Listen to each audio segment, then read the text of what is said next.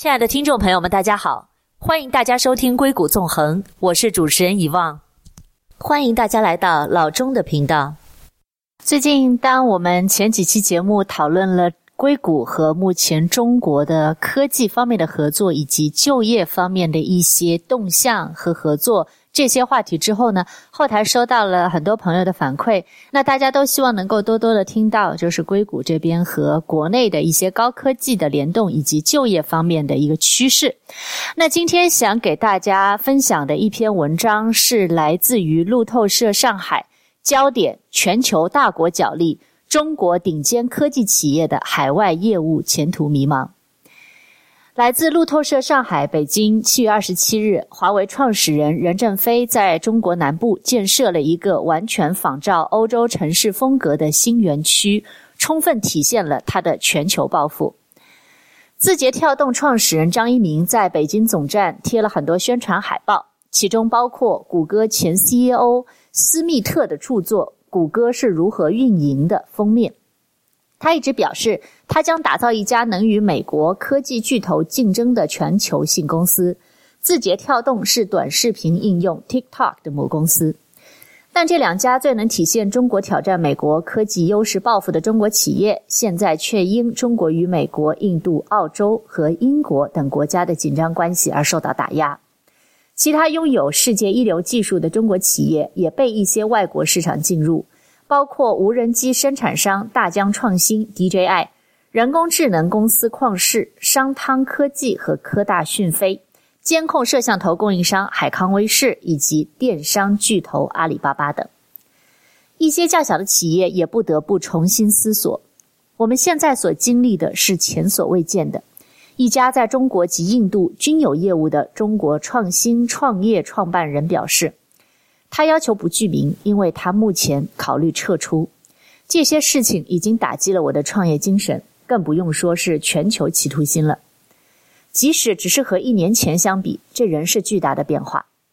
一年之前，美国发起与中国的贸易战，以及对华为设备安全性的疑虑，对多数中国科技龙头企业的影响并不大。当时，商汤科技及旷视科技都在考虑进行大规模的 IPO。字节跳动旗下的 TikTok 全球增长势头锐不可挡，阿里巴巴但大谈云业务的全球前景，大疆创新主宰了全球无人机市场。然而，随后发生了美国去年十月对中国科技企业实施新制裁，理由是涉嫌在新疆侵犯人权。随着美国总统特朗普寻求连任，他的反华论调愈加升级。而中国国家主席习近平也采取了强硬的立场。中国与其他国家之间的关系也因为香港的国安法而趋于紧张。中国与印度的边界冲突更导致了印度政府下令禁用五十九个中国 App。目前，中国大型科技企业都遇到合同被取消、产品被禁以及投资受阻的情况，而未来还将遭遇更多的限制措施。字节跳动可能被迫出售 TikTok。因为华盛顿考虑跟随印度的脚步，在美国禁用这款短视频应用。分析师称，这款全球性产品的价值至少达两百亿美金。华为每年因为其网络设备被禁而损失数十亿美元的营收，而且继美英等国禁用华为设备后，更多国家可能跟进。美国内政部出于数据安全风险考虑，已弃用大疆创新 DJI 的无人机。并停止继续购买，未来还可能出台更多的限制措施。大疆已搁置了上市计划。阿里巴巴集团在旗下的手机网络浏览器应用在印度被禁后，正在其印度分支的 UC Web 实施裁员。Webhush Security 的股票研究总经理 Daniel 表示，这些公司都在极为紧张地关注着地缘政治形势的发展。华为、阿里巴巴、商汤科技和旷视科技不予置评，字节跳动和腾讯控股未回应置评要求。中国外交部称，中国政府鼓励引导有实力、信誉好的各类企业，按照市场原则和国际惯例开展对外投资合作。中国政府也希望有关国家切实维护中资企业合法正当的权益。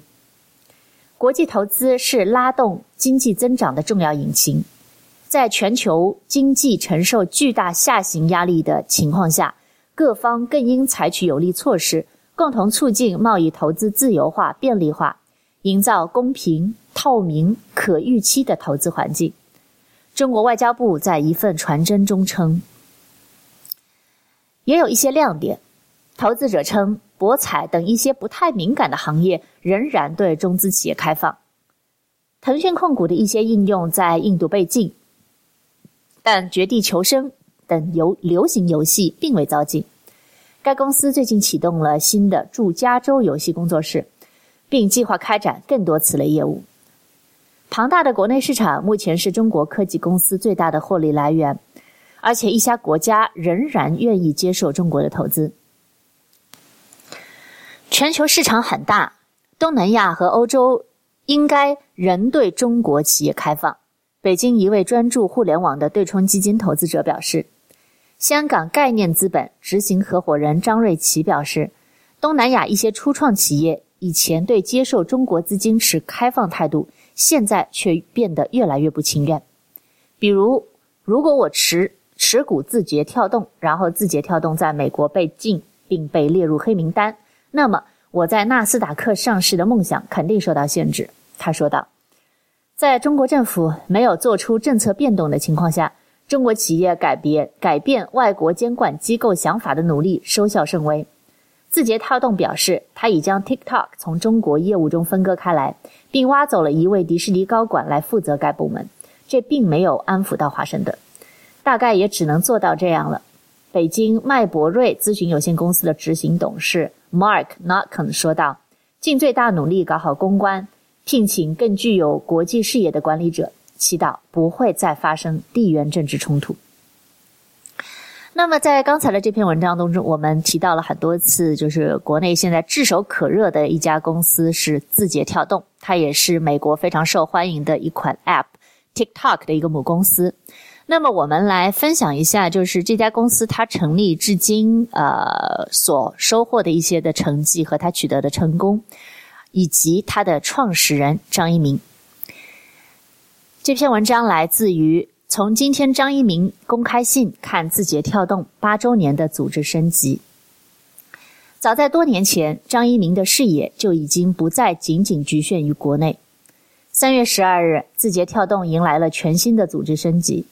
根据张一鸣内部信，从今日起，张立东担任字节跳动中国董事长。作为中国职能总负责人，全面协调公司运营，包括字节跳动中国的战略、商业化、战略合作伙伴建设、法务、公共事务、公共关系、财务、人力。抖音 CEO 张楠将担任字节跳动中国 CEO，作为中国业务总负责人，全面协调中国业务的产品运营、市场和内容合作，包括今日头条、抖音、西瓜视频、搜索业务和产品。两人向张一鸣汇报。至于张一鸣本人，作为字节跳动 CEO，他将领导公司全球战略和发展，更专注于长期重大课题的探索和战略思考，包括全球化企业管理研究、企业社会责任以及教育等新业务方向。同时，张一鸣会花更多的精力与时间来完善字节跳动的全球管理团队。根据字节跳动方面，此次组织升级调整旨在适应字节跳动全球业务的发展，加强中国业务的团队建设，提高管理效率。亲爱的听众朋友们，我们先进一段广告，广告之后我们再回来。欢迎关注我的公众号“硅谷纵横”，微信号 b a y 下划线六七八。欢迎在微信上给我留言，告诉我你们的想法以及你们感兴趣的话题。我们稍后回来。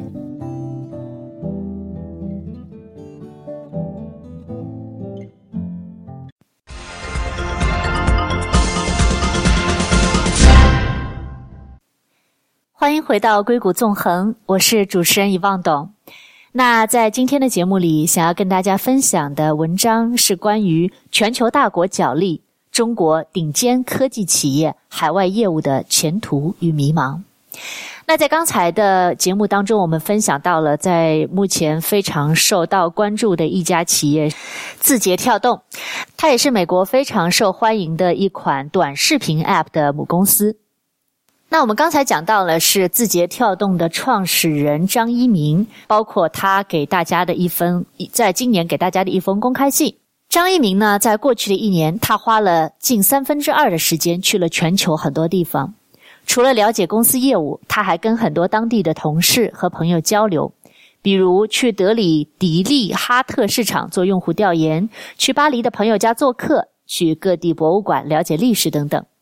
这些帮助了他对世界的丰富性和文明的演化有了更深刻的理解。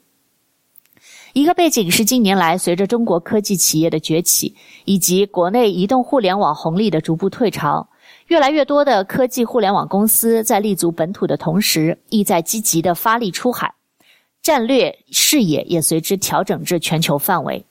字节跳动亦是如此。自二零一五年八月，字节跳动在海外陆续推出了 TikTok、Lark、Hello 等产品，拉开出海序幕。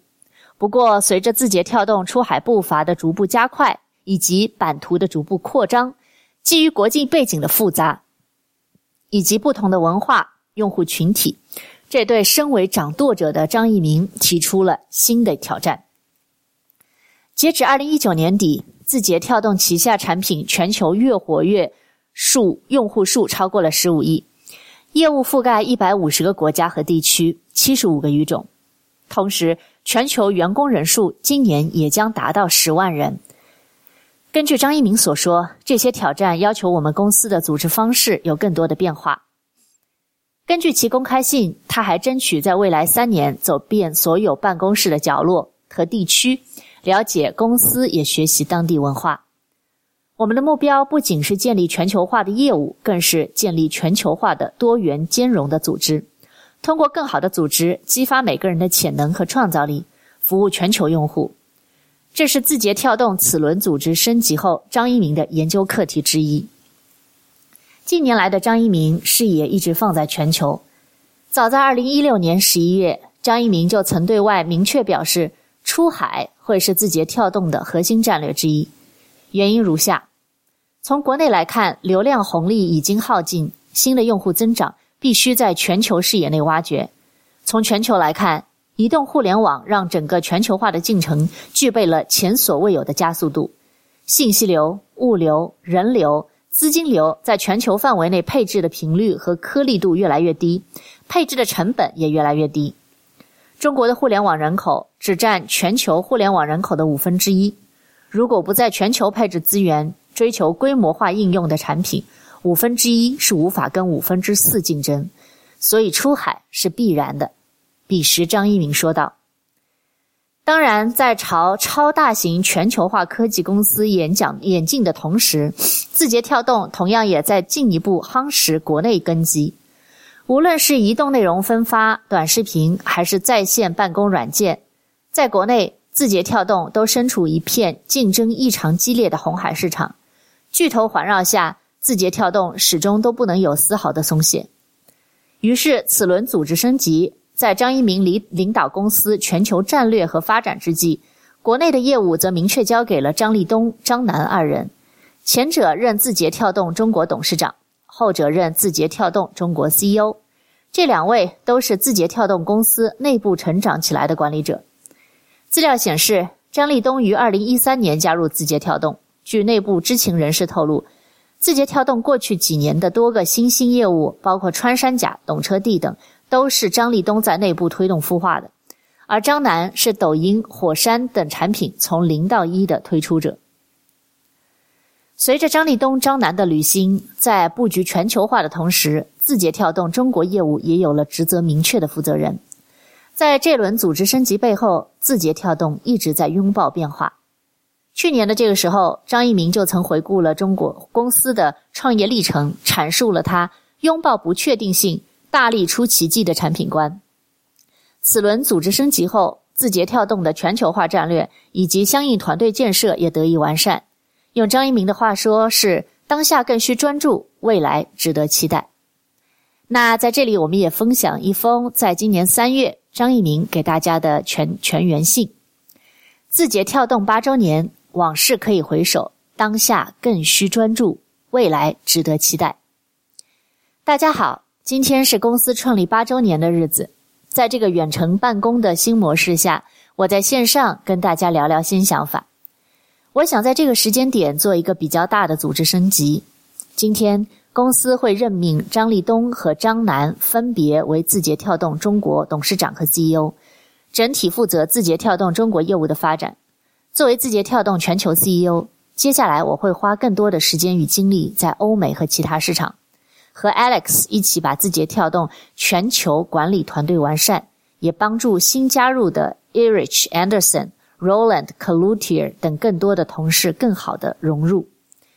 过去八年，字节跳动飞速发展，我们已经从一个小产品成长为给全球用户提供多个产品服务的大平台。全球员工人数今年也将达到十万人。在成长的道路上，我们遇到很多的挑战。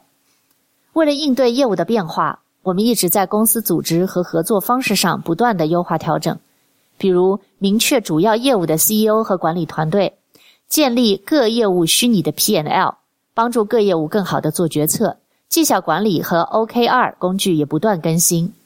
但如何建立好一个超大型全球化企业，对于我们来说还是新的课题。随着业务的变大，外部效应也不断扩大。社会也对我们有了更多的期待。过去的一年，我花了近三分之二的时间去了全球的很多地方，去巴黎的朋友家做客，去各地博物馆了解历史。我对世界的丰富性和文明的演化有了更深刻的理解。我们在全球多个国家有业务、有用户，要更认真思考和外部世界的关系，对外部世界的贡献。不止于此。在我们比较熟悉的信息和内容平台业务之外，我们也开始探索很多全新业务的方向。对我们来说，这是一种跨界，但我们对于这些新业务的认知还远远不够。这些挑战要求我们公司的组织方式有更多变化。除了完善全球管理团队工作，我会从公司日常运营中腾出精力来，重点关注几个事情：一、研究。如何更好地改进超大型全球化企业的管理？坦白讲，管理一个在三十个国家、一百八十多个城市、有超过六万名员工的公司并不容易。这还不包括我们教育业务在北美的五千位外教、公司行政体系的外包员工等等。过去一年，我们已经看到了不少管理问题。最直接的反馈是员工敬业度和满意度统计结果下降了。我争取在未来三年走遍所有办公室的地区，了解公司，也学习当地文化。我们的目标不仅是建立全球化的业务，更是建立全球化的多元兼容的组织。通过更好的组织，激发每个人的潜能和创造力，服务全球用户。我们一直说要 develop a company as a product，理解公司这个产品的本质是什么，对改进管理也非常重要。亲爱的听众朋友们，我们先进一段广告，广告之后我们再回来。欢迎关注我的公众号“硅谷纵横”，微信号 b a y 下划线六七八。欢迎在微信上给我留言，告诉我你们的想法以及你们感兴趣的话题。我们稍后回来。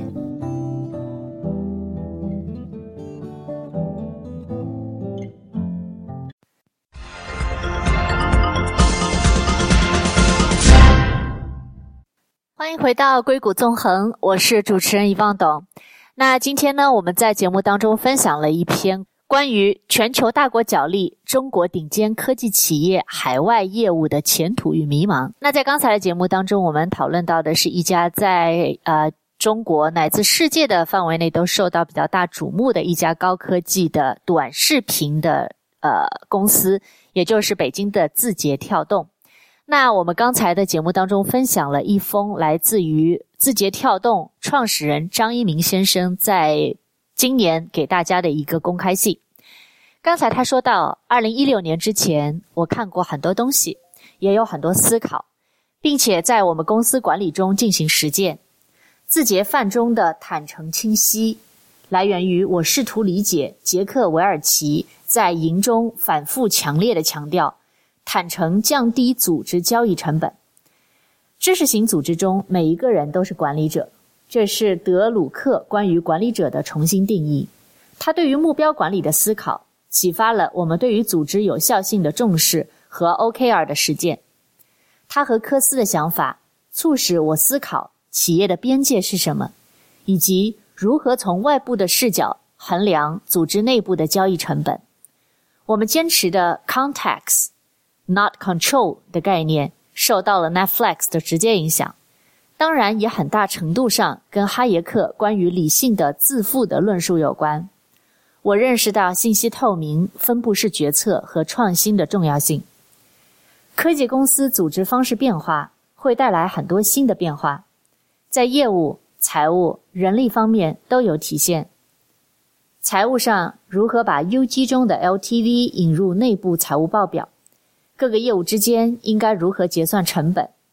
人力上，在职能、业务、市场三个维度交叉下，应该如何组织人才？当然，相应的，企业内部工具也需要新的研发优化。对我们来说，过去两年其实是问题多、思考少。我之后会花更多的时间学习研究。也和 ES 的同事一起讨论提升。二、研究科技公司如何创造更多的社会价值。去年下半年开始，我和管理团队重新认真讨论公司的本质是什么。我们是从最基础的问题开始讨论的：什么是科技？什么是科技公司？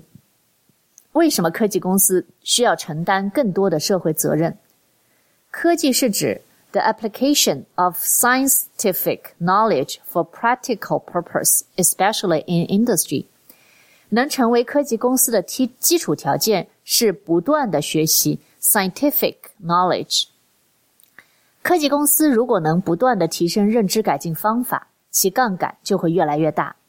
头部公司在经济中的占比越来越高，对人们生活的影响会越来越大，也越来越受到监管的关注。从外部来讲，公众期待会越来越高；从内部来说，员工也需要更强的使命感来承担更大的责任，为用户提供创新、高品质、有效率的产品和服务，这是企业基础的社会责任。但是，科技公司还要如何思考，如何面对自己的外部效应，积极和各部各方合合作，创造社会价值。过去两年，我们在企业社会责任方向做了很多工作，包括建立公益部门，要求每一个业务都有 CSR 的目标和规划，和用户目标、商业目标并列。寻人、助医、扶贫等几个项目很有成功，但总体我感觉还远不够，尤其是和我们要在全球范围达到较高的水平的目标相比。我会和更多的同事以及外部交流。一方面更好地了解世界当下的问题，一方面探讨如何在公司内建立更好的机制，去承担更多的社会责任。三、思考和规划教育等新战略方向。教育是公司跨界尝试的新业务方向。大家应该了解，我一直很重视人才招聘，对个人的潜力充满期待。我认同德鲁克的说法，对公司内部来说。公司存在的意义是通过公司这个方式实现人们的创造力。我会再加上另外一句：让每个人有更丰富、有意义的经历和体验。对的，和我们的用户产品使命一样：Inspire creativity, enrich life。二零一六年有一段时间，我发现公司好多优秀的算法人才都来自上海交大的 ACM 班。我特地去上海拜访了于勇老师。从交大 ACM 班的成才率，以及后来对 Milnova University 的调研，让我直接认识到教育对激发人的潜力非常关键，并且教育本身也还有巨大的潜力。这算是我认真思考教育业务的一个起点吧。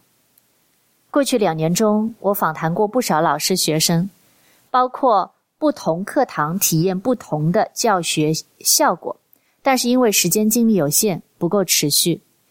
接下来我会重启对教育的访谈观察。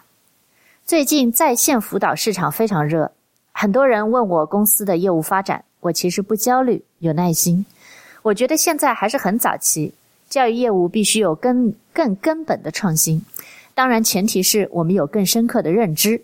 尤其对于已有成功业务的公司来说，启动新业务是不容易的，有惯性也有惰性。在新的领域大胆的尝试，是始终创业的重要标志。八周年之际，愿大家往事可以回首，当下更需专注，未来值得期待。那在分享了这封公开信之后，呃，也在这里补充一下关于张一鸣本人的他的一些个人的一些信息，尤其是可以分享给在硅谷非常的关注创业的我们的这样的一批同胞。张一鸣是一九八三年出生于福建，然后在南开大学毕业。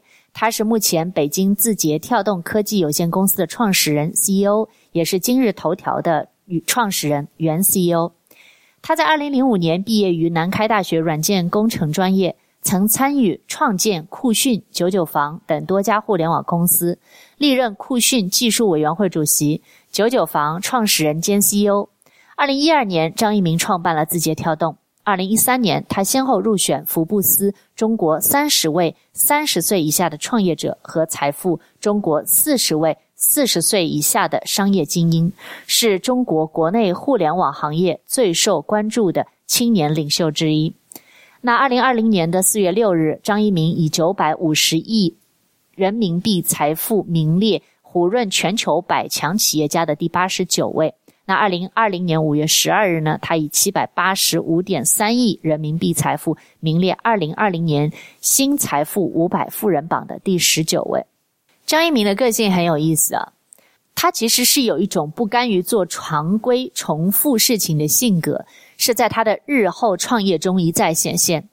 大学的毕业后，他曾经短暂的进入微软，后因为感觉大公司没有清晰强烈的目标，每天都在做一些离用户很远的基础开发，所以呢，他迅速的选择了离开。